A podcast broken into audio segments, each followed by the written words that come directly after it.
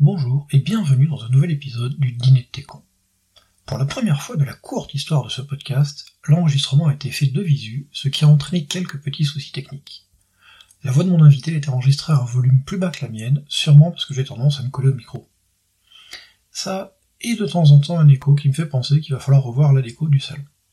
Bref, mon invité a plusieurs cordes à son arc, chanteur, podcasteur, codeur, coach pour speakers et speakers, métalleux. Je vais le laisser se présenter lui-même dans cet entretien qui a été enregistré le 16 septembre 2023. Dîner de Técon, saison 2, épisode 2. Aujourd'hui, on va pas parler de quelque chose qui est une, euh, une passion, mais plutôt qui a occupé deux vies pendant plusieurs mois. Et on va en parler avec Sylvain, je te laisse te présenter. Bonjour Benjamin, bonjour tout le monde. Euh, eh bien moi c'est Sylvain. Euh, je me présente sur quel axe? C'est bizarre ça de se présenter pour le dîner de Técon, j'ai jamais fait. Essaye Euh, Dans la vie professionnellement, je suis dev euh, depuis une quinzaine d'années. Je suis freelance. Je suis un peu dev.net. Je devrais pas le dire ici, mais euh, c'est pas grave. Euh, et je fais plein d'autres choses dans la vie. Je fais du podcast qui s'appelle Punkin Dev. Je fais de la musique. euh, je fais plein de trucs. Je fais du cirque aussi. Et euh, et j'ai effectivement eu un autre sujet qui qui m'a occupé moi et ma femme, pas pendant quelques mois, pendant quelques années. Ça a duré. Ouais. Euh, Je rentre dans le vif euh, direct comme ça? Vas-y. Euh, Je vais commencer par la fin. Euh, je suis papa d'un petit garçon qui aujourd'hui a 8 ans et demi. Euh, ce petit garçon est né d'une FIV. Donc la FIV, c'est pour fécondation in vitro.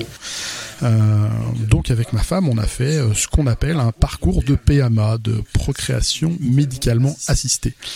Et effectivement, c'est un sujet qui prend beaucoup de temps, d'énergie, d'énergie physique, morale, et qui dure euh, non pas quelques mois, mais ça se compte en général en années, euh, même si euh, on fait partie, toute proportion gardée, on fait partie des profils chanceux où ça n'a pas été si long que ça. Euh, donc voilà, euh, voilà en gros l'intro, euh, l'intro du truc. D'accord. Bah, ma première question, ça, ça serait pourquoi une FIV? C'est-à-dire que si... Bon, pourquoi Je présume c'est parce que ça fonctionnait pas d'une manière naturelle. Mais après, il y a d'autres solutions telles que l'adoption. Est-ce que ça, vous y avez pensé ou vous vouliez à tout prix partir vers la FIV? Alors, effectivement, quand tu arrives sur un parcours de PMA, c'est que euh, la chimie naturelle ne fonctionne pas. Euh, Il y a toujours... En fait, il y a plein de questions qui se posent euh, quand ça fonctionne pas, euh, parce que ça fonctionne pas une fois, c'est normal, deux mois, ça arrive, trois mois, quatre mois, six mois, huit mois, commence à se poser des questions. Euh, et effectivement, quand arrive le coup près du de toute façon ça marchera pas, il y a la question qui se pose qu'est-ce qu'on fait? Est-ce qu'on fait Est-ce qu'on part sur un parcours de PMA, voir ce qui est faisable pour avoir un enfant biologique?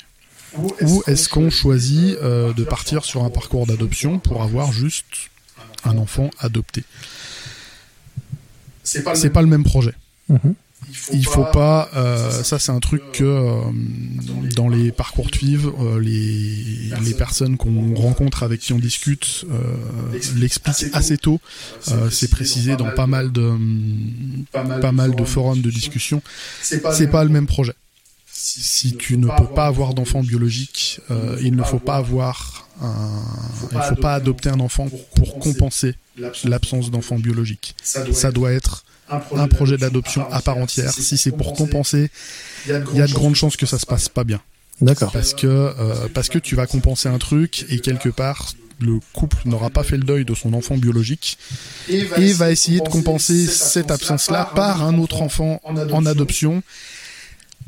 Et, et le couple ne sera jamais euh, bien avec ça puisque euh, puisque ça aura été compensé et le besoin d'origine n'aura jamais été rempli. Euh, si c'est une envie d'enfant dans un projet d'adoption, ok. Si c'est une envie d'enfant biologique, euh, et là-dessus, les, je vais faire ma petite parenthèse euh, un tout petit peu sexiste, mais les les aspirations des futurs pères, des futures mères sont pas les mêmes.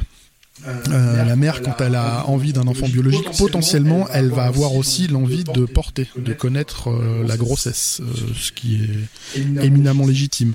D'abandonner ça et de compenser par une adoption, bah ça marche pas, puisque la grossesse, il y aura l'enfant, mais il y aura pas eu l'étape grossesse, il y aura toujours un manque qui existe. Donc si si tu choisis l'adoption, c'est que tu as un projet d'adoption à part entière et que tu as envie de ben, d'adopter un enfant qui n'a plus ses parents pour toutes les raisons qu'il peut y avoir. Mais ça amène tout un tas d'autres questions. Euh, qui font que le projet voilà est juste pas le même, mais alors pas du tout. D'accord.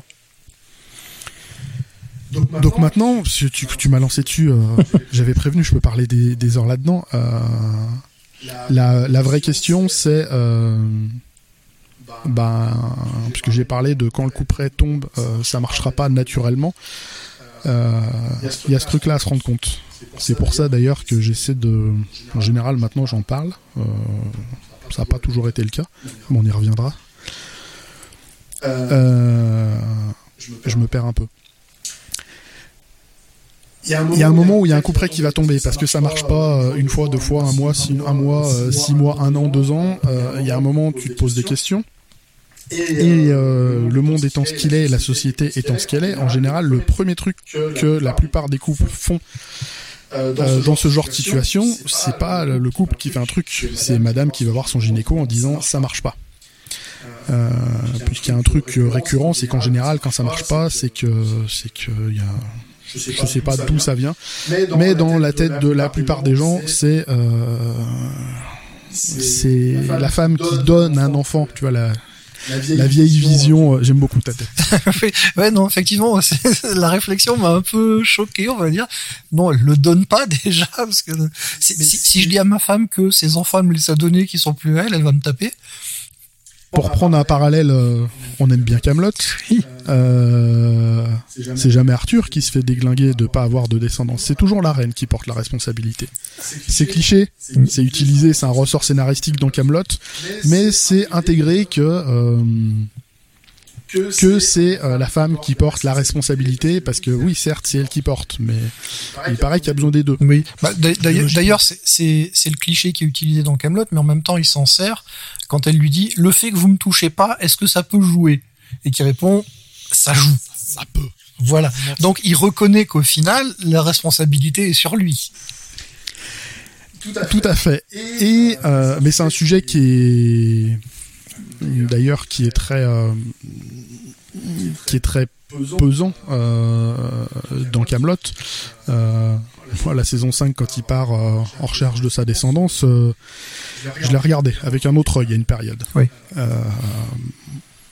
Mais euh, voilà, en général, c'est le premier truc qui se passe, c'est Madame va voir son gynéco, et gynéco qui va faire plus ou moins un bilan. Euh, ok, il y a l'air d'avoir des trucs, on va faire des examens, des prises de sang, des examens plus ou moins invasifs. Euh, mesdames, si vous avez jamais eu ce genre de truc, apprêtez-vous à passer des examens qui sont pas forcément drôles.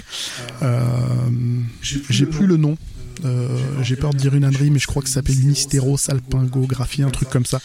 Enfin, euh, c'est un examen pour voir comment ça se passe euh, dans l'utérus, les ovaires. On va mettre un espèce de liquide qui va bien se voir pendant l'imagerie et, ça fait quasiment une douleur d'accouchement.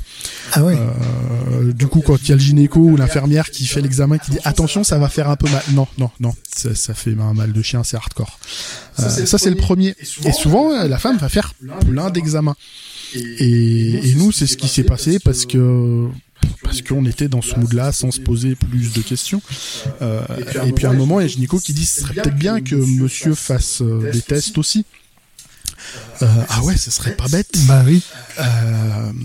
et, donc, je suis allé faire des tests. quel niveau de langage cru je peux adopter sur le podcast Tu es libre. Benjamin? Euh, les premiers tests pour les âmes, c'est super drôle. Euh, il faut aller se branler dans un tube, dans un espèce de labo glauque. Euh, il y a des humoristes qui ont fait des, des sketchs là-dessus, mais vraiment le cliché, on se retrouve dans une pièce sombre. Alors il y y a quand même une petite dimension médicale. voilà, il faut une partie d'hygiène, il faut bien se laver les mains, il faut se nettoyer la verge avec des produits machin médicaux pour pas qu'il y ait de bactéries qui viennent bah, perturber le prélèvement et euh, bah, ce qu'il pourrait y avoir euh, dedans. Donc il y a tout ce process là. Et pour aider, bah, ils sont gentils, hein, ils mettent euh, ils mettent des vieilles revues dans les euh, dans les tiroirs ou une télé avec des avec des vieux pornos euh, un peu périmés, tout ça. c'est un niveau de, de, de, glamour et de on se sent tellement bien dans ce moment-là. je sais pas si l'ironie se sent assez dans ma voix. Oui, je comprends. vraiment, on se retrouve voilà dans cette pièce à faire à essayer de faire son affaire. Je, je, connais, j'ai vécu ça également et ouais c'est c'est pas facile. Alors et, truc très bête, moi je comment dire? On, se sent très très bête là-dessus, c'est que c'est la, la, masculinité crétine. Quand on fait le prélèvement, ça prend une durée une durée. voilà, X. Et à un moment, moi, la première fois, je me suis dit, ça se trouve, je suis allé trop vite, je vais passer pour un précoce. Ou ça se trouve, j'ai été trop long et je vais passer pour le mec qui a passé son temps à se faire. Et vraiment, je me suis posé plein de questions dont, on se fout en fait. Mais il y a c'est vraiment les questions popées dans ma tête. Je suis peut-être resté trop longtemps, pas De toute façon, c'est un prélèvement, j'ai envie de dire. Euh, c'est comme un, un, examen médical, hein, c'est comme un prélèvement d'urine. Bah des fois ça peut être long à venir parce que parce qu'on commande pas tout. Euh, là honnêtement, si vous devez le faire, si quelqu'un ici doit le faire, si c'est long, euh, je, je, vous comprends, c'est long, c'est pas c'est pas très facile. C'est pas fun, c'est pas agréable, c'est pas facile. Il euh, y en a qui disent oh mais c'est marrant. Non non vraiment, euh, c'est pas marrant. Hein. Aller se branler dans un labo, euh, non c'est pas drôle. donc il y a ce premier examen là. Et, euh, euh, donc les résultats sont arrivés. Et donc me concernant, c'était bien parce que j'avais à peu près zéro pointé de partout.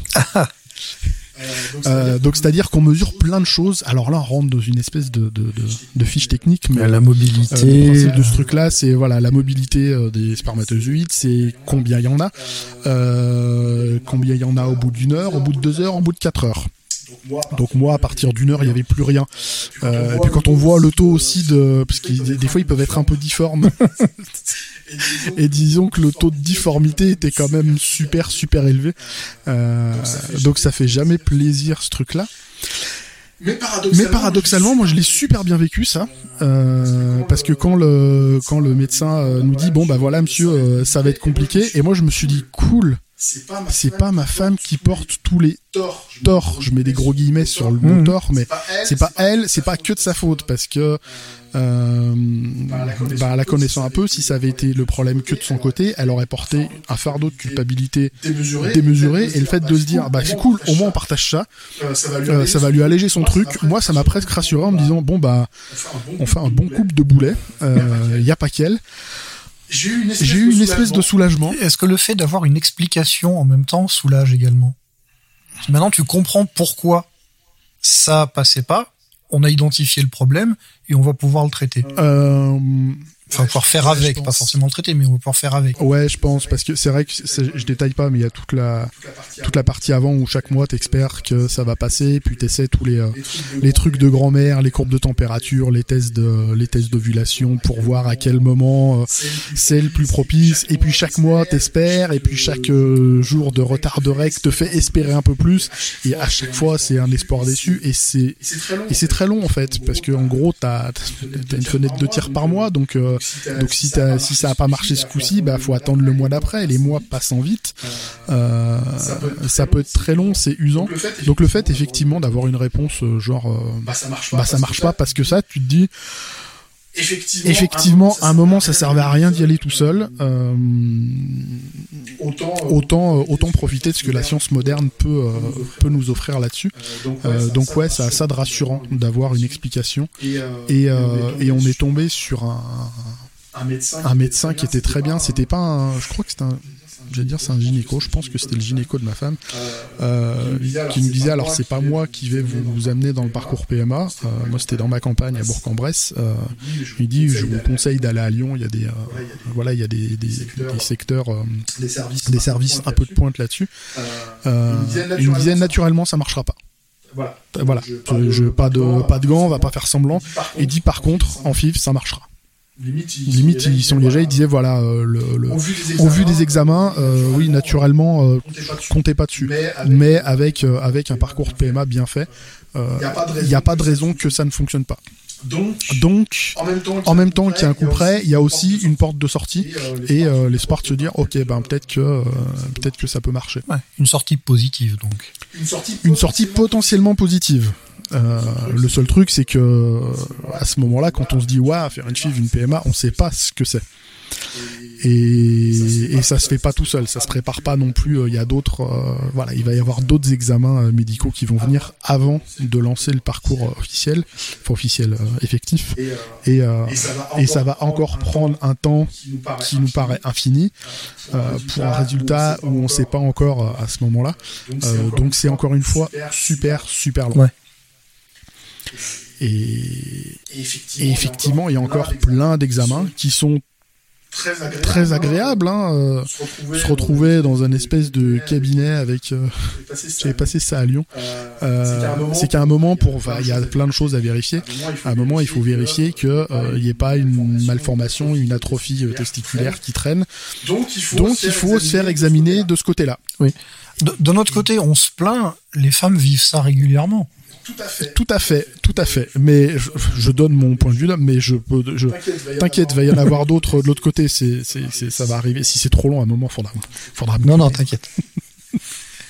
Ouais, je me suis quand, même... retrouvé donc dans un bureau euh, dans, le, dans, le premier arrondissement de Lyon, donc vers la place Bellecour, avec des, un cabinet avec un plafond à 4 mètres, dans la salle d'attente que des vieux incontinents qui venaient pour euh, se faire contrôler la prostate, j'imagine.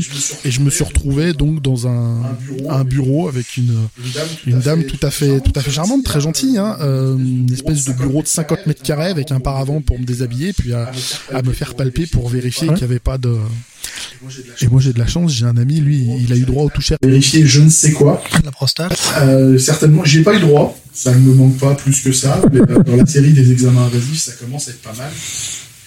Euh, on a aussi échappé du fait que mes examens étaient vraiment pourris dès le début. Euh, on a échappé à tout un pan de la PMA où des fois on sait pas trop pourquoi ça marche pas chez des gens. Et on y va un peu crescendo. Donc on commence par la stimulation ovarienne, c'est-à-dire qu'on va booster un peu la partie ovulation, faire en sorte que potentiellement il y ait plusieurs ovules qui sortent, qui soient émis à chaque, à chaque période d'ovulation. Euh, il y en a, il y a des examens qui vont consister à aller observer la mobilité spermatique intra-utérine, c'est-à-dire que, bah, c'est-à-dire qu'il faut, euh, il faut avoir un acte à la commande et puis être suffisamment proche de l'hôpital et puis aller voir euh, derrière un examen. Donc voilà, tel jour, telle heure, il va falloir vous envoyer en l'air et puis après on va aller regarder dans Madame, voir comment ça bouge dedans. Super. C'est voilà, celui-ci on y a échappé. limite Presque, je suis content du coup. Tu m'étonnes. Puis ça, ça, casse tout le côté un peu magique de la conception. Le, ça devient totalement mécanique. Alors, ça devient totalement mécanique. C'est euh, pour parler de trucs beaucoup plus, encore plus intimes que ça, c'est que euh, quand tu as un parcours de PMA, euh, avec tout le travail qu'il y a eu avant, euh, retrouver une vie intime naturelle, si je puis dire, après coup, c'est hyper compliqué. Quand pendant des mois, pendant des années, euh, tu couches à la commande. Ah oui. Parce que il faut, parce que attention, c'était le jour, c'est le jour de l'ovulation, tu vas essayer. Enfin, quand tout ça, quand après tu te dis, on fait ce qu'on veut, bah, tu, limite t'as oublié parce que ça fait des années que tu fais, euh, pas par contrainte, mais pour un but. Pour un but euh, du coup, euh, voilà, la notion de sexe créatif prend un tu plombes dans l'aile il faut réapprendre vraiment c'est une phase qui arrive après euh, ça a été enfin ouais c'est la première, la première fois, aux oh, oh, allez, genre, non mais attends, non mais en fait on peut, tu sais, genre, euh, euh, c'est cool. Enfin, est-ce qu'au niveau des professionnels de santé, vous avez prévenu de ça euh, J'ai pas souvenir ces, ces choses-là. Par contre, c'est des c'est des trucs qu'on voit facilement quand on commence à se renseigner sur le net, à naviguer sur des forums, trouver des groupes de discussion. C'est des choses, les gens en parlent. Euh, et et c'est pas, plus mal parce que c'est pas forcément euh, le, rôle de toutes les équipes médicales. Les équipes médicales sont là pour faire en sorte que la PMA se passe bien et euh, amène à une grossesse réussie. enfin, le côté psychologique est important quand même. Oui, je suis pleinement d'accord. Mais je vais mettre un mais, c'est que on ne sait pas à quel point et on ne sait pas quantifier s'il l'est vraiment. Moi, je suis convaincu que l'aspect psychologique est ultra important. Mais euh, bah comme toute, euh, j'allais dire comme toute démarche scientifique tourne autour de la psycho. Alors non, c'est très dur à C'est pas ce que je voulais dire. Quand je disais le côté psychologique est important, c'était pas dire euh, si tu y crois ça va réussir, c'était pas la pensée magique, c'était plutôt de dire s'assurer que les personnes sortent indemnes de la démarche et qu'elles puissent derrière reprendre une vie correcte c'était pas dans l'idée de favoriser la réussite de je comprends de la PMA. Alors, il y a un facteur réussite auquel, moi je crois sans absolument aucune preuve, mais auquel j'ai mhm. envie de croire, ça n'engage que moi. Euh, par contre, la... alors c'est des voilà, mon fils il a 8 ans et demi, c'est des stats qui ont bientôt 10 ans. Euh, mais à l'époque, quand on regardait les stats, euh, le taux de séparation après une, un parcours de FIV, il était à plus de 25%. Réussi. ou non. Contre combien dans des couples normaux? Enfin le. En fait, c'était à la suite d'un parcours. D'accord, tu avais un couple sur quatre qui. Il y a un couple, je crois qu'il y a un couple sur quatre qui ne qui ne tient pas euh, le le, parcours de FIV. ça, serait des stats à revérifier, euh, mais il y a quelque chose, il y a quelque chose de cet ordre-là. Il y a, y a tellement de l'intimité est tellement mise à mal pendant toute cette période que même sur des FIV réussis, euh, il y a des couples qui qui tiennent pas. Tellement esquinté le couple pendant la FIV, même une fois que ça a réussi, les couples ont du mal à s'en remettre. Et de le savoir avant, ça permet de s'armer un petit peu. Ouais. Euh, que au sein du couple il y ait peut-être plus de discussions de ça va ça va pas du euh, euh, il peut y avoir des gens qui vont avoir des moments du c'est glauque mais c'est réel si on peut pas avoir d'enfant c'est de ta faute et il y a une partie de moi qui commence à t'en vouloir oui. bah c'est pas mal par contre, ce qu'il faut pas, c'est garder ça pour soi et le laisser grandir. tu, peux avoir ça, puis tu peux avoir des personnes qui vont s'en vouloir à elles-mêmes. Oui, aussi. Je parlais de culpabilité, il y a clairement. Euh, en fait, c'est des moments où, au sein du couple, il faut être, euh, il faut absolument arriver à échanger le plus fluidement, le plus naturellement et le plus possible pour pas laisser pourrir genre truc. Mhm. Euh, quelque part, il faut que tout ça, ça devienne faut que tout ce parcours devienne normal, toutes ces difficultés, voilà, faut que ça fasse partie quelque part du quotidien du couple, qui puisse en parler un peu à longueur de journée. Il faut pas oublier de se protéger de l'extérieur. Parce qu'il n'y a pas plus toxique qu'une famille qui attend euh, l'heureux événement. Euh, ne dites plus à un couple que vous voyez alors c'est pour quand? Vous imaginez pas le mal que ça peut faire en fait. Et il y, a même sans vouloir le faire, hein, je. Mais c'est et le pire, c'est que moi, des fois, même en ayant eu ce parcours, des fois, je me retrouve à, à bloquer, juste avant de poser la question à des gens, genre c'est quand ah c'est pour quand le deuxième ou ah bah c'est quand des enfants. enfin non faut pas poser cette question là parce qu'il y a des gens qui ne veulent pas qui ne peuvent pas. et une espèce de d'incitation à la parentalité. oui.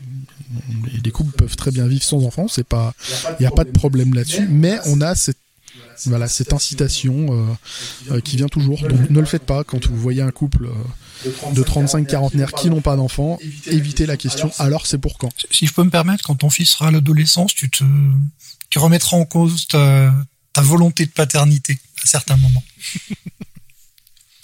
c'est autre chose ça. On verra, je suis pas pressé qu'il en soit là.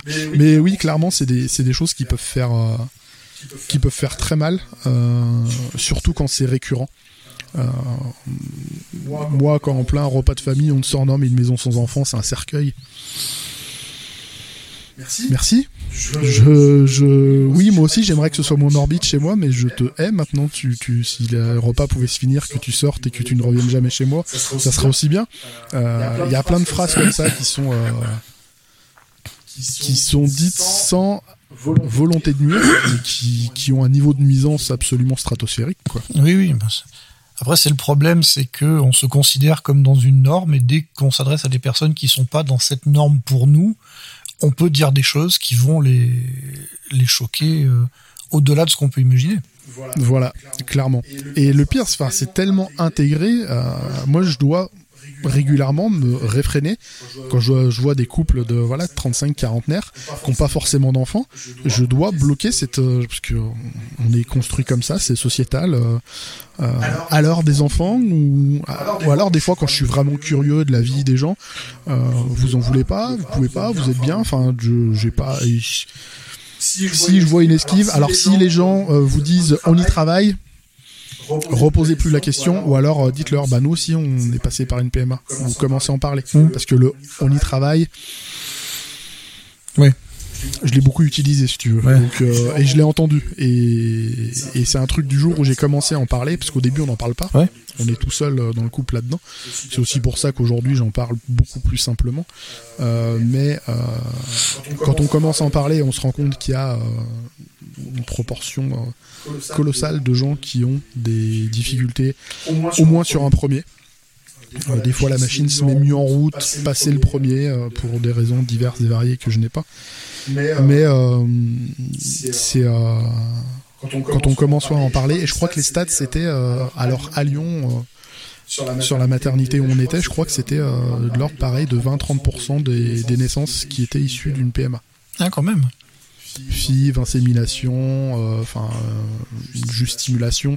De, voilà, il y a, y a, tout, un, tout un niveau de PMA, mais enfin tout plein de niveaux différents. Mais ça, mais ça fait, ça commence à être des proportions énormes. Donc en fait, si vous, si avez, vous avez des amis qui, euh, qui, qui potentiellement ont l'air de bien aimer les enfants mais qui n'en ont pas, il y a des chances pour qu'ils soient en difficulté. Et nous, quand on a commencé à en parler, j'en ai vu, mais d'un seul coup, le fait d'en parler, j'en ai vu partout autour de moi.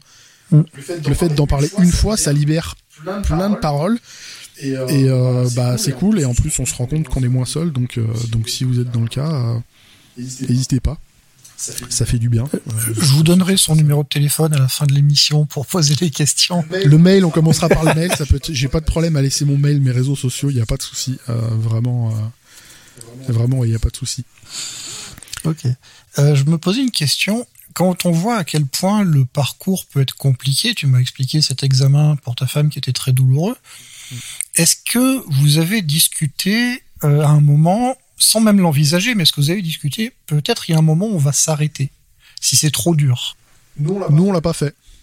Euh, euh, je pense, qu'il faut.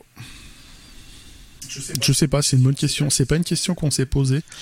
Euh, nous, on s'est posé la question. Euh, on commençait à en discuter en se disant euh, combien de fois on se sent d'essayer de faire ce parcours-là. Euh, de base, alors je sais pas dans quel état c'est maintenant, mais il y a euh, bah, bientôt 10 ans de ça. Euh, donc une PMA, c'est pris en charge par la Sécu. Mhm. Pas tout. Parce que justement, les consultations, comme je disais, ça c'est pas pris euh, plus que ça en charge, donc ça, ça a un coût. Euh, à ce moment-là, je râlais que ouais, on dit que c'est pris en charge à 100%. Euh...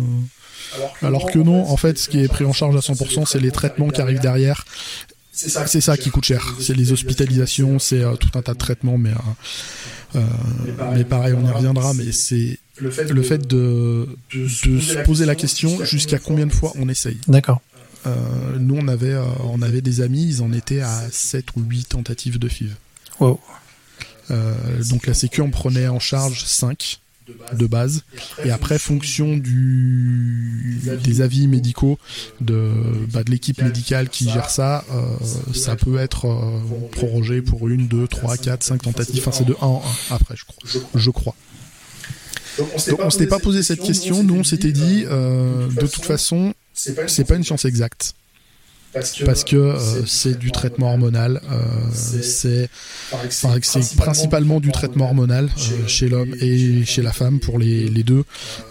c'est ça tourne, ça tourne, autour de ça, donc c'est pas une science exacte, on sait pas gérer absolument les doses hormonales qui vont faire que l'ovulation va être pile poil au bon moment, à la bonne, euh, au bon taux, machin. Euh, chez l'homme, est-ce qu'on va arriver à récupérer les bons spermatozoïdes, machin? Voilà, il y a tout un tas de traitements. C'est pas une science exacte, c'est une espèce d'artisanat, d'art un peu, euh, un peu vaporeux. où bah, les équipes jonglent au quotidien pendant le protocole. C'est du craft, quoi.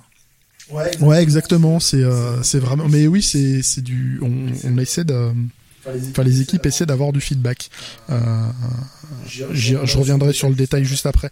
Mais euh, donc nous, on s'est dit, de toute façon, la première tentative va sûrement pas marcher. Parce que justement, euh, c'est pas une science exacte. On a vu la plupart des gens autour de nous, la première marchait pas, et ça commençait à marcher deuxième, troisième, quatrième. Donc on s'est dit, de toute façon la première on fait, on voit, euh, et puis euh, et puis sur les suivantes, euh, bah, l'équipe pourra ajuster euh, justement les doses de traitement, les les durées. Euh, je spoil la fin, mais on a eu énormément de chance puisque la première a fonctionné. c'est là-dessus où on a eu quand même de la, de la chance là-dessus. donc on n'a pas eu à se poser la question plus loin que ça. Je réponds, enfin à ta première question. pas de souci. J'ai eu pas mal de circonvolutions. Euh, là où je dis que ça devient technique, en fait, où c'est c'est vraiment du craft, euh, les un, un, protocole de FIF, ça dure euh, du moment où on le lance, euh, ça va durer à... Le problème, c'est que les souvenirs deviennent un peu vieux, mais ça dure entre un et deux mois. Euh, c'est qu'en gros, à un moment, quand on a fait toute la paperasserie, euh, côté masculin, j'avais un traitement de fond qui était censé améliorer euh, mon spermogramme et tout un tas de trucs. Donc j'avais des vitamines, des machins. Et tous les 3 à 6 mois, j'avais des examens et il y avait certains chiffres qui disaient, OK, à partir de là, on peut essayer. Euh, donc, quand, on est arrivé au moment où on peut essayer, il euh, faut appeler le service. Euh, voilà, madame a eu ses règles à telle date. Ok, bah, passez chercher votre ordonnance. Donc c'est là que les traitements lourds commencent. Et lourd, ça a fait des progrès. C'est-à-dire que dans le protocole, c'est que il va falloir. En fait, une FIF, c'est juste faire en gros un ou deux ans de tentative en une fois. D'accord. Donc, côté femme, on va stimuler à fond. Le but, c'est de générer plein d'ovocytes qu'on va pouvoir féconder in vitro par ailleurs. Sauf que euh, bah, c'est une énorme contrainte sur le corps, sur les ovaires. Euh, donc juste avant, il y a une phase de on met tout le système en pause. Donc c'est un truc hormonal. Euh, à une époque, c'était fait par piqûre et euh, il y a des gens qui ont trouvé moyen d'avoir ça en, spray nasal. Euh, c'est magique, ça passe par nez, ça rentre direct en arrière, ça passe à l'hypophyse et ça met tout le et ben tout le système reproductif de la femme en pause. C'est-à-dire qu'il n'y a pas de règles, rien, ça dure, je crois, c'est ce qu'on appelle le blocage, ça dure 15 jours. Et là, en gros, il y a le système qui se met, qui se prend 15 jours de repos. D'accord. Et tout le système, il est content, genre, ah, il n'y a plus rien, il n'y a plus de, il y a pas d'ovule, il n'y a pas de rien, tout est calme, le calme complet. C'est le calme avant la tempête, parce qu'après il y a la stimulation qui commence. Euh, et là, la stimulation, c'est la partie que j'ai trouvé personnellement moi le plus dur à vivre, même si c'était pas moi qui la subissais. C'est que là, euh, bah, ça se fait en piqûre. D'accord. Et donc une à deux fois par jour. Euh, bah, ma femme se piquait. Euh, alors maintenant, c'est des trucs qui sont relativement simples, ça peut se faire à domicile, à partir d'un stylo, il y a juste un petit bouton à tourner pour gérer la dose, dans le gras, euh, dans le gras du bide ou dans le gras du au-dessus du genou. D'accord, c'est pas de l'intraveineuse. Non, c'est pas de l'intraveineuse. mais c'est là-dessus, il faut être un peu scolaire. Il y a des heures. C'est-à-dire, faut que ce soit, genre, je crois, c'est toutes les 12 heures. D'accord. Euh, on était hyper, hyper scolaire là-dessus. Euh, c'est compliqué d'ailleurs quand on va chez des gens. Euh, on vous demande 5 minutes, et là tu t'éclipses. Alors des fois j'essayais d'être là pour parce que bah faut quand même un peu bah, nettoyer nettoyer les aiguilles, les récupérer. On avait un truc pour stocker à la maison, donc quand on était en déplacement, il fallait une petite boîte pour stocker les aiguilles, pas laisser traîner. quand on n'a pas parlé, les gens ils disent vous faites tu sais, genre, vous faites quoi euh, Enfin, c'est bizarre. Alors, des fois, t'expliques, des fois, t'as pas la motive euh, d'expliquer. Mais moi, pendant euh, pendant quelques semaines, j'ai vécu avec une toxico ouais. qui se picousette deux fois par jour. Je l'ai vécu comme ça. Je suis pas le seul. Elle, elle garde pas du tout un mauvais souvenir de ça. C'est chacun son ressenti. moi, je sais que c'était super dur de la voir s'infliger ce truc-là. Mhm. et donc ce stylo-là permet d'ajuster la quantité, euh, bah, je crois que c'est de l'hormone à s'injecter, mais pour ajuster la quantité, eh ben, il faut des bilans sanguins, donc tous les deux jours, on se levait à 4 heures du matin et on allait faire des prises de sang à notre service de PMA. Euh, on se levait à 4 heures du matin pour y être très tôt. Quand je disais, que c'est fatigant euh, physiquement, voilà, c'est que tous les deux jours, pendant en gros une quinzaine de jours à cette période-là, il faut se lever. Euh, tous les matins. Euh, donc il y a des échographies. Euh, potentiellement, mesdames, les échographies, selon la visibilité, ben, des fois elles sont endovaginales, donc c'est par l'intérieur l'écho. Donc c'est toujours agréable tous les deux jours. Ça, plus la prise de sang pour vérifier la croissance des ovocytes. Donc c'est vraiment les, les, différents stades de développement des ovules et vérifier, ajuster en disant alors mettez un peu plus, ah non rebaisser parce que le principe c'est de pas surstimuler parce qu'un parce qu'un ovaire ça peut péter. on avait fait le bilan, en fait, on avait compté, on avait regardé en fonction des, bah, des échos. les ovaires étaient faisaient une taille entre, c'était la, taille limite entre la balle de tennis et le melon. Ah ouais, quand même. C'est, en fait, c'est énorme. Euh, sur la fin, ma femme marchait limite comme une femme enceinte. Il disait, mais c'est pas possible. Enfin, et quand on regarde les radios, on fait, ah, mais en fait, si, c'est normal. Enfin, je veux dire, ça gonfle. Euh, c'est de la stimulation. Euh, parenthèse là-dessus, ça c'était le deuxième service de PMA, le premier qu'on avait rencontré. on s'était frotté à des gens qui disaient mais madame, vous êtes trop grosse, va falloir vous stimuler à fond. C'est gentil ça. Et le deuxième service qu'on a vu, ils nous ont dit bah non, c'est-à-dire que si on vous stimule à fond, on peut vous faire éclater un ovaire, c'est dangereux. Euh, justement, euh, quand il y a des problèmes de surpoids qui sont associés, il faut il faut mettre plus de prudence parce que euh, surtout que vous avez un passif hormonal, machin. Enfin voilà. donc allez pas dans un service de PMA où vous vous sentez pas bien avec les gens. S'il y a le moindre truc, hop, zap, next et on trouve un autre. Ouais. Vraiment. donc voilà, il y a toute cette phase là et ensuite bah, le, le il faut, suivre aussi. À la fin, il faut même quasiment y aller tous les jours. Parce que, euh, est-ce que c'est aujourd'hui qu'on fait la ponction? Est-ce que c'est demain? Est-ce que c'est après-demain? Euh, La ponction, c'est le moment où on va bah, prélever le prélever. Euh, donc ça se fait sous anesthésie générale pour madame. Et là, il faut être dispo. c'est pratique avec l'employeur. Oui. Bah, je vais avoir une journée d'absence quand? Je sais pas. Je sais pas. Mais pourquoi? J'ai pas envie de t'en parler. Euh, c'est hyper compliqué. Euh, enfin. à gérer au quotidien. Alors de nos jours, il y a un peu plus de télétravail, peut-être selon les métiers, ça peut être plus ou moins facile, mais c'est quelque chose qui peut aussi peser, euh, peser sur le moral. Alors des fois d'avoir on ne devrait pas avoir à parler de ces choses-là au sein du monde du travail parce que c'est très intime, mais s'il y a un relais euh, managérial qui a l'air compréhensif, peut-être ça peut valoir le coup. Ça peut faciliter les choses. Ça peut faciliter des choses. Euh, par contre, ça double tranchant. Si c'est quelqu'un qui veut rien entendre, euh, voilà, c'est un risque à prendre. J'ai pas de conseils à te donner là-dessus. Mm. mais mais voilà, c'est du coup ça prend beaucoup de temps, d'énergie. et puis vient le jour de la ponction donc madame, rentre au bloc. Euh, moi, je vais faire mon prélèvement, on appelle ça comme ça, comme d'habitude. Il y a toute une phase très déshumanisante de contrôle d'identité, de euh, décliner pièce d'identité, décliner votre nom, prénom. Enfin, en même temps, il bah, faut pas qu'il y ait d'erreur. Ouais, il vaut mieux que ce soit. Mais sur le coup, on se dit, mais, mais enfin, mais qui tricherait Mais en même temps, j'ai pas envie qu'il y ait d'erreurs potentielles. Que si on s'est cassé la tête à faire tout ça, c'est pour un enfant biologique, c'est pas pour avoir su de quelqu'un d'autre. Enfin, donc il y a tout ça. Et puis, après, encore une fois, parce qu'on parle souvent de la charge mentale de la femme dans la, la parentalité, mais à ce moment-là, c'est encore madame qui va prendre la charge en plus, parce que... Non, j'ai J'ai lu un truc. Donc il y a la ponction, il y a la fécondation, et je reviendrai sur l'autre truc juste après. Et, après, c'est l'attente. Parce qu'en gros, nous, on rentre chez nous, euh, moi j'ai appelé mon docteur, je lui ai demandé de m'arrêter parce que parce que ça faisait deux ans et demi que je bouffais un gramme de vitamine C tous les matins. J'ai dit stop, j'arrête. Euh, on a fait le truc, euh, je fais une pause, du coup je suis tombé comme une loque. effectivement plus la fatigue, tout ça. mon médecin m'a vu, il m'a dit ouais ouais ok, on arrête. vraiment j'étais j'étais au bout du bout d'un point de vue énergie, force morale et tout ça. juste une question, tu as dit il y a eu le prélèvement, la fécondation.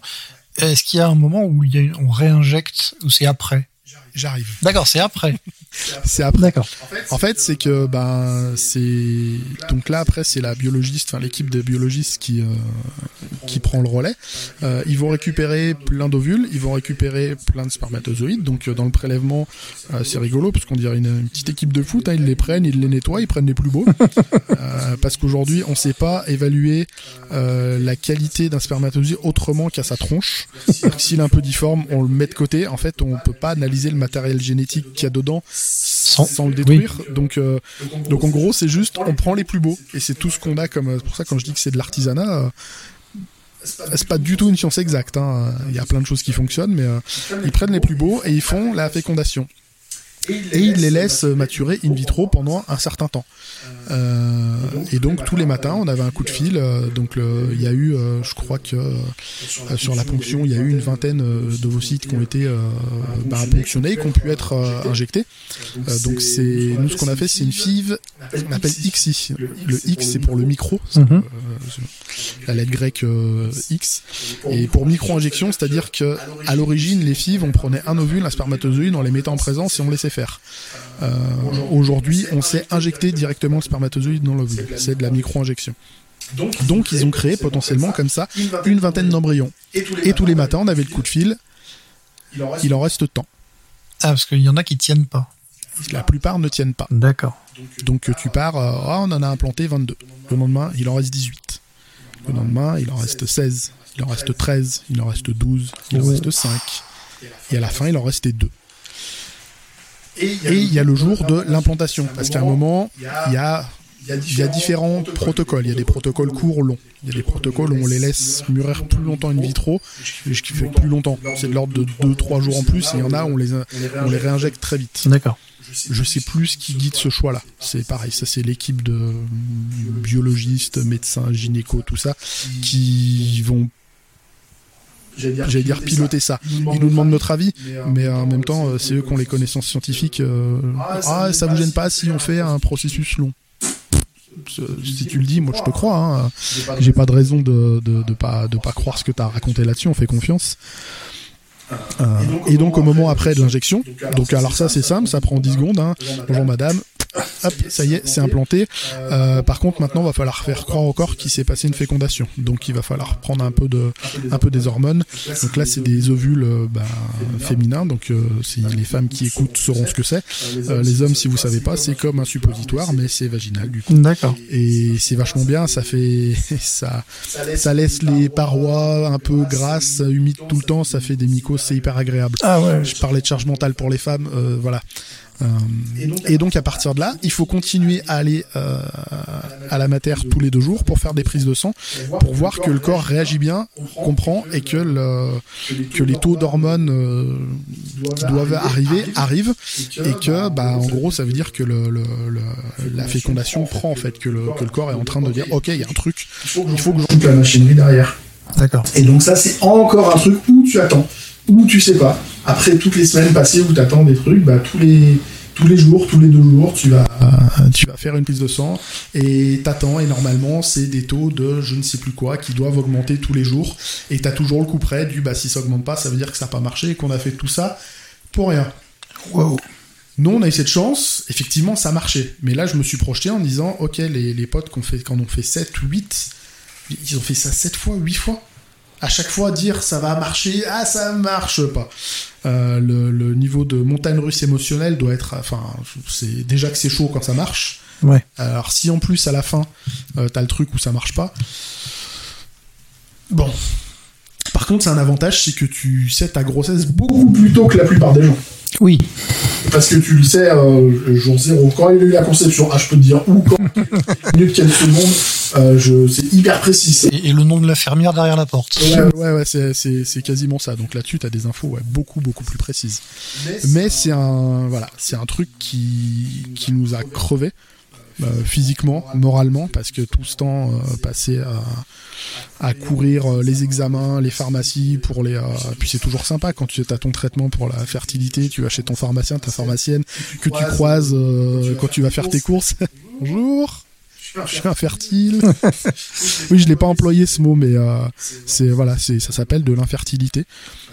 quand ça devient massif, on appelle ça de la stérilité. C'est-à-dire que moi j'étais presque à ce niveau-là, mais pas tout à fait.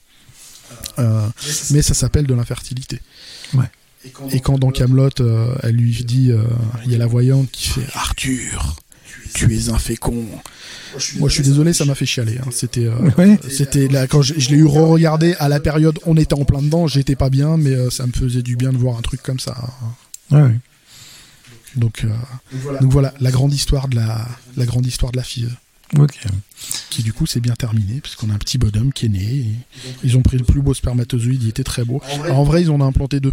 Oui, ils en implantent toujours plusieurs, je sais ça. Alors, ils posent la question, ça en amont, c'est une discussion qu'on a. Est-ce que vous êtes prêt à avoir des jumeaux? Eh oui. Et là, tu te regardes, tu fais, euh, je sais pas, j'en ai zéro, deux d'un coup, t'es sûr?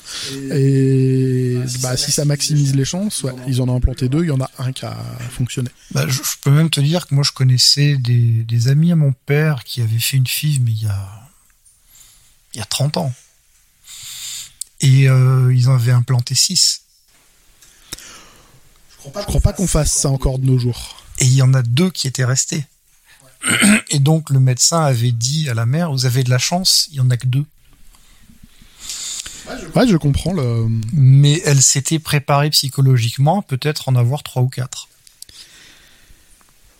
Ouais. C'est ça aussi, ça doit être quelque chose d'assez. Euh, Alors, je pense qu'aujourd'hui, ça se fait plus euh, parce que les techniques ont évolué. Euh, en fait, sur les les protocoles, à un moment, quand ils voient qu'il y en a qui fonctionnent bien, ils te les implantent. Euh, nous, ils nous en ont implanté deux. Voilà, il y en a qu'un qui a pris. Par contre, tous ceux qu'on t'a pas implanté, des fois, il y en a qui potentiellement ont survécu. Mhm. Et à ce moment-là, euh, des fois, quand il y en a qui survivent, ils les congèlent. D'accord. Pour pouvoir les refaire des tentatives. Ça, ça, ça, pas ultime, mais ça peut fonctionner euh, de congeler des, euh, des, ovocytes fécondés pour pouvoir les, les réinjecter plus tard. C'est-à-dire que là, le cas où si on a 6 qui potentiellement peuvent aller, euh, aujourd'hui, je pense qu'on en injecte deux, on congèle les quatre autres. D'accord. Et bah, ça permet de refaire, de refaire une tentative sans repasser par toute la chaîne de ce type de blocage, stimulation, prélèvement, fonction, prélèvement, tout ça. Ça permet de dire ok, on va peut-être refaire peut-être un blocage, tout mettre au repos, réattendre peut-être que le bon moment pour euh, pour réimplanter. Euh, je pense que ouais, ça c'était les filles à mon avis des années 80 voire 90. Ça fait du progrès et ça fait encore des, des, progrès là-dessus. Ouais. Et à partir du moment où la grossesse est démarrée, est-ce qu'elle est surveillée différemment? Non, ça devient une grossesse traditionnelle. Ça devient une grossesse ultra, enfin vraiment standard. Tu sors du, du circuit de PMA, euh, tu vas juste plus dans le même service. Euh, nous on a fait ça à l'HFME à Lyon, à l'hôpital femme mère enfant. Mhm. Euh, une fois que ça, euh, en gros une fois que toutes les prises de sang font en sorte que euh, voilà qu'il y a un moment ils disent ok ça tient, ben prenez rendez-vous avec avec la mater. Il y a le dossier qui va suivre, ils savent pourquoi vous appelez sitôt. Mhm. Euh, mais vous pouvez, on peut déjà, euh, et ensuite on est suivi euh, a priori normalement. J'ai pas, on change de département et l'origine du du bébé après. C'est plus, c'est plus, c'est plus le sujet. D'accord, mais ça nécessite pas de surveillance particulière. Pas que je sache, pas que je me souvienne. Et a priori, non. Une fois que ça, une fois que ça a pris, en gros, après, ça devient ça, ça devient une grossesse normale quoi. D'accord. C'est juste le c'est juste le gros coup de starter euh, pour faire démarrer, mais euh, une fois que t'as passé tes deux mois de grossesse, t'as exactement les mêmes risques que que tout le monde. Tout, le monde euh, de euh, potentiellement deux fausses couches, d'accidents, de machin. Enfin c'est la même. Ouais. Il euh, n'y a pas plus, pas moins sur sur tout ça quoi. D'accord. Eh ben c'est le parcours du combattant là. C'est c'est un gros parcours ouais. Euh, si voilà, si on a qui écoutent, qui s'apprêtent à faire ça, parlez-en. Vraiment. Ça fait du bien. J'ai tout gardé pour moi trop longtemps. Quand j'ai su que ça marchait, euh, je me suis dit ok, faut que je fasse sortir ça. Euh, j'ai pris mon clavier, j'ai pris mon écran et j'ai tout raconté sur un blog, petit à petit. Euh, du parcours avant, et ce qui fait que quand on est arrivé à je sais plus trois, six mois de grossesse qu'on a commencé à l'annoncer à tout le monde. J'ai pu l'annoncer aussi en ligne en disant que ça avait marché, euh, mais j'ai eu besoin de le raconter. Et, euh, et pareil là-dessus, il y a plein de gens qui se sont mis à, à venir lire ça. Euh, j'avais fait un tout petit peu de référencement pour le blog. Il existe encore. Il est à l'abandon complet depuis des années ce truc-là, mais euh, j'avais appelé ça Papa Five. Bah, à tu me donneras l'URL, je la mettrai dans la description de l'épisode. Je la mettrai après, voilà, le, les trois quarts des liens sont morts. Il y a une mise à jour de, de mon provider de blog qui fait, enfin voilà, il est, il est à l'abandon ce truc-là, mais le récit existe toujours. D'accord. Euh, donc je te filerai le lien. Ça, il y a il y a un contact à moi dessus. Euh, c'est c'est hyper important d'en parler parce que euh, il n'y a pas de raison de vivre ça mal, plus mal que ça m'est déjà en fait. Oui. Surtout que le but ultime, c'est quand même d'être heureux à la fin. Normalement, il paraît, ouais. Voilà. Euh, il paraît. Jusqu'à la crise d'ado, comme je disais. Jusqu'à la crise d'ado. Mais ça pose d'autres problèmes aussi dans la parentalité, parce que ça te change. Alors peut-être c'est nous, peut-être qu'on aurait été pareil sur un gamin qu'on aurait eu naturellement, mais on est un peu possessif, si tu veux, un peu surprotecteur. Euh, on, on essaie de se soigner, mais à l'origine, c'était compliqué de le laisser. T'as tendance à le surcouver. Euh. À le surcouver, à pas vouloir le laisser. Tu l'as voulu, bah tu. C'est pas pour le laisser partir si vite, tu te le gardes. Enfin. Et pourtant, le but de tous les parents, c'est qu'un jour, c'est de les laisser vivre leur vie, c'est de les préparer à vivre seuls. Ouais, mais quand ils ont deux mois, t'as pas envie. Quand ils ont deux mois, non. Quand il va, quand il va commencer à avoir 12, 13 ans, qu'il va te dire, euh, je veux aller chez les copains, je veux sortir, je veux faire ça. Ah non, mais moi, je prends déjà le pli, là, et oh. Va faire une semaine de vacances chez euh, papy et mamie en colo, en machin, qu'on soit tranquille avec maman, qu'on dorme. Oui, ça c'est les problématiques de tous les parents classiques. Et là après, voilà, ça devient ultra standard. Euh, il y a eu, il faut savoir que la FIV XI, la micro-injection, euh, ça fait longtemps que ça existe en vrai, mais ça faisait nous quand on l'a fait donc en 2014. Euh, ça faisait pas dix ans qu'on savait que ça posait pas de problème dans le développement des gamins. D'accord. Ce qui, ce qui est chaud en soi. Ouais. Se dire ok, on, a, on utilise une technique, une technologie euh, Est-ce qu'il n'y a pas plus de chances que ça fasse euh, des gamins qui ont des problèmes de développement, des problèmes enfin physiques, moteurs, euh, mentaux, enfin ça pourrait poser plein de soucis parce que euh, parce que concrètement on prend une aiguille, on fait un trou dans l'ovule et puis on puis on injecte. Ouais. donc ça pourrait avoir des conséquences qu'on ne sait pas. mais ça faisait pas si longtemps. Nous, quand on a fait la nôtre, je crois, hein, pareil, c'est encore une fois, c'est mon souvenir de mes sources. J'ai pas, à l'époque, j'étais hyper carré sur mes sources, je savais tel article, tel moment, tel truc. Euh, par contre, c'est un truc bien la FIV. C'est côté père, c'est que ça force le père à s'y intéresser un minimum. Oui, c'est pas juste ces 30 secondes de contribution euh, quand on fait ça euh, de manière classique. C'est ça. Alors après, c'est peut-être moi mon biais aussi, mais du coup, bah, je me suis quand même vachement intéressé. J'ai essayé de comprendre, et des fois, je parlais avec des gens de, de bah, de la biologie féminine euh, autour de la grossesse et il y a des femmes qui me regardaient genre mais tu connais ça? Bah oui, ah oui, alors attends, je t'ai pas dit. J'ai fait un parcours de PMA et du coup t'expliques, ah c'est pour ça que tu t'y connais autant. Bah ouais, à un moment tu deviens, tu développes une forme d'expertise sur le nom des hormones, à quoi elles servent. J'ai oublié hein, aujourd'hui, hein. mais euh, précisément à quoi elles servent, à quel moment, quel euh, type de taux tu dois avoir. Ensuite, lesquels vont prendre le relais sur tel truc. Voilà, j'étais ultra documenté sur plein de trucs. Euh, Aujourd'hui, quand tu vois qu'il y a des mecs de 45 ans euh, qui savent pas ce que c'est que des règles, je veux dire, les gars. Euh, bon, écoute, moi, jusqu'à il y a pas longtemps, je croyais que les règles c'était bleu. Hein. Ah oui, mais ça faut éteindre la télé aussi. faut arrêter de regarder que la télé. Voilà, donc les choses avancent, mais tu vois, on, apprend petit à petit. Hein. Eh oui, mais il faut partir de quelque part. Hein, oui, c'est ça. Même si c'est très bas, au final, on, ne peut que monter. C'est ça. Je voulais juste, moi, faire un, petit hommage, parce que dans, tout ce, truc-là, j'ai parlé des équipes qu'on croise. Euh, et nous, on était à la FME à Abron, donc euh, banlieue lyonnaise. On a eu des équipes de biologistes, gynéco, tout ça, qui étaient vraiment top, mais les plus importantes, je les ai pas nommées, c'est celles qu'on voit tous les matins quand on va faire les prises de sang, les échos. C'est des, c'est des, pardon, des sages-femmes qui ont fait des spécialités PMA. Et j'ai jamais rencontré, rencontré des professionnels aussi incroyables que ça. Euh, tout dans le détail était fait pour qu'on se sente bien. Euh, je sais qu'il y a des gens qui se sont plaints de cette euh, PMA là. Euh, moi, non. Enfin, les sages-femmes, c'est, ce, ce, sont mes héroïnes, vraiment. Euh, sur la fin du, du, parcours, je leur vouais un culte, vraiment. Euh, le, que ce soit l'éclairage. Tu, tu, tu te pointes à 5 heures du matin à l'hôpital, t'as une petite lumière tamisée. T'as pas les pleins gros néons des hôpitaux qui pètent les yeux, t'as une lumière tamisée. Elle parle doucement. Euh, les entrées-sorties, tu ne croises pas les gens, en fait. Euh, quand tu sors ton examen, tu croises pas les gens qui attendent, je sais pas comment elle gère le circuit. Des détails tout bêtes, mais c'est des gens qui ont pensé à un moment. Et, merci mesdames, parce que vraiment, enfin, euh, en plus le niveau de compétence qu'elles ont, quand c'est les sages-femmes qui faisaient les prises de sang, hein. quand t'as des infirmières après qui rament à te trouver une veine, alors que les sages-femmes tous les matins elles ont trouvé euh, pendant des semaines, tu fais oh, on va prendre des cours là.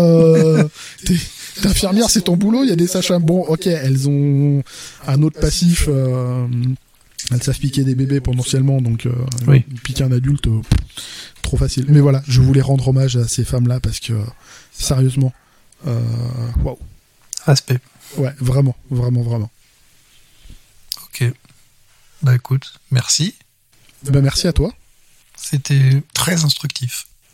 J'espère. Et puis, bah, on te retrouve sur ton podcast pour d'autres choses.